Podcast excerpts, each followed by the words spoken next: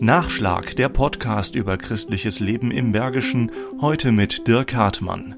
Ich weiß von keinem anderen Ort, in dem an Christi Himmelfahrt eine Prozession geht. Ursula Wenzel aus Herkenrath ist seit 1987 dabei bei der Flurprozession in Bärbruch.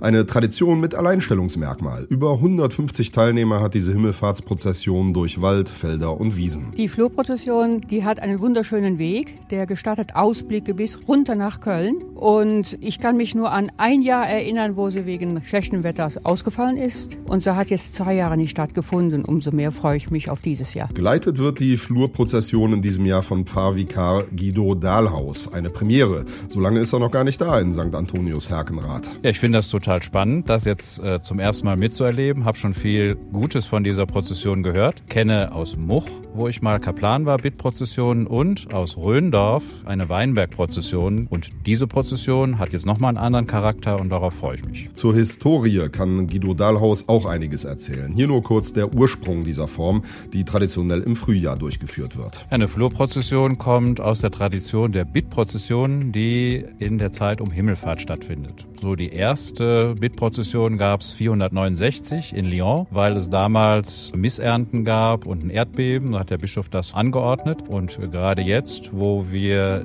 ja nicht immer gute Ernten mehr haben durch den Klimawandel, aber auch durch den Ukraine-Krieg, ist das auch heute ein aktuelles Anliegen. In Bärbruch hat das Ganze einen relativ gleichbleibenden Ablauf. Ablauf seit über 30 Jahren, auch heute. Wir beginnen mit einer Freiluftmesse draußen vorm Schützenhaus. Dann ziehen wir an zwei Altären vorbei, zwei Segensaltären, nehmen das Allerheiligste mit und geben dort den Segen. Und dann gibt es einen Schlusssegen, wieder ankommend am Schützenheim. Die Schützenbruderschaft Bärbruch ist also auch Gastgeber und richtet einen der Altäre her.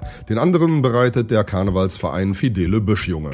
Was hier und da schon mal on top passiert, ist die uralte Tradition der Pferdesegnung. Die letzte hat Ursula Wenzel 2014 erlebt. Pferdesegnung ist auf jeden Fall was Besonderes. Die ist nicht regelmäßig am Segensaltar auf dem Otto Herscheider Kopf. Da wurden dann die Pferde und die Reiter gesegnet. Dieses Jahr nicht. Aber die ganze Gemeinde freut sich, dass überhaupt wieder eine Flurprozession stattfindet. Um 9 Uhr am Schützenhaus Bärbruch. Nachschlag Christliches Leben im Bergischen ist ein Podcast des katholischen Bildungswerkes im Rheinisch-Bergischen Kreis. Mehr Informationen unter www.bildungswerk-gladbach.de